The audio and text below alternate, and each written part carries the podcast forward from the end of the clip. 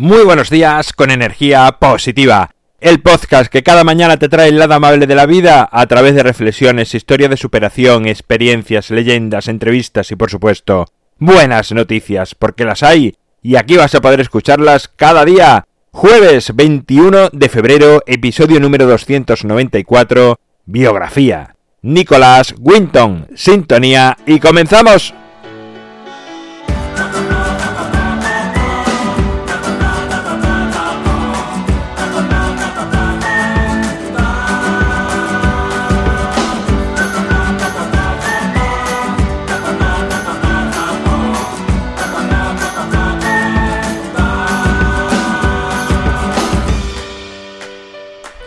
Bueno, pues se desveló la sorpresa, es jueves y te traigo otra biografía.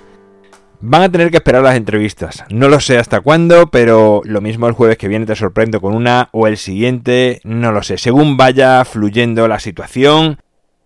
Así de primeras, este nombre no te sonará mucho o quizás sí hayas sabido de él.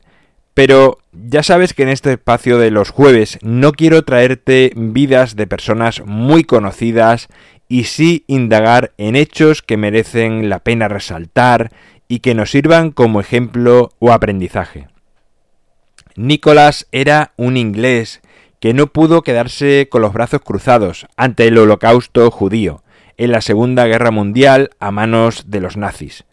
Ante el sufrimiento de millones de seres humanos, tomó acción y alarmó a varios países del mundo sobre lo que estaba sucediendo.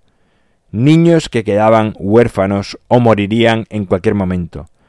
Contactó con varios gobiernos y tan solo el de Suecia aceptó una cantidad mínima de ellos. Inglaterra también los aceptó, pero a cambio de 50 libras por cada uno para poder repatriarlos en un futuro a Checoslovaquia, que es donde se encontraban. Nicolás pagó de su propio bolsillo mucho de ese dinero y logró donaciones de muchas familias inglesas, que además querían hacerse cargo de esos niños mientras la guerra durase. Nicolás viajó a Praga y allí montó todo su operativo y fueron nada más y nada menos que 669 niños, 669 vidas las que Nicolás salvó. Lo curioso de este caso fue que él no contó nada. Y tenía 79 años cuando su esposa encontró en el desván de la casa un viejo maletín, lo abrió y encontró un listado con datos y las fotos de todos esos niños. Nicolás se vio obligado a contar a su mujer aquello que hizo. Su mujer, impresionada, contactó con una escritora, y su historia pasó a la prensa y rápidamente a la televisión, donde en un programa, el canal inglés de la BBC, un día aparentemente lo invitó al programa para hablar de lo ocurrido, y fue sorprendido con que gran parte del público eran aquellos niños, en ese momento ya hombres y mujeres a los que salvó la vida.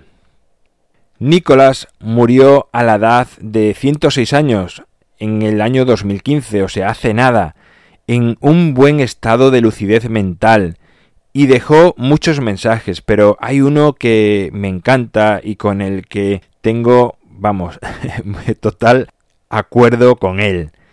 Y es en el que debemos unirnos todos en lo fundamental, la bondad, la gentileza, la dignidad, el amor, el honor, la veracidad, la ética y el compromiso.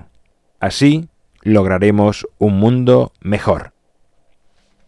Bueno, pues aquí finaliza el episodio de hoy. Ya sabes, en mi página web alvaroroa.es puedes encontrarme, contactarme, ver mucho más sobre mí.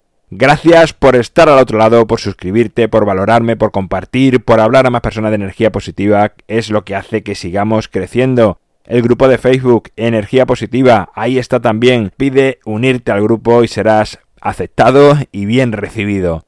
Mañana viernes llegan las buenas noticias, de momento buenas noticias del mundo, pero te recuerdo, envía tu audio en la página web alvaroroa.es, tienes un botón para enviar tu audio y sería genial que cada viernes nos escuchásemos a nosotros mismos contando cosas buenas de nuestra vida, cosas sencillas, simples, que son las realmente importantes. Así que, como he dicho, nos vemos mañana Y como siempre, ya sabes, disfruta, sé amable con los demás y sonríe. ¡Feliz jueves!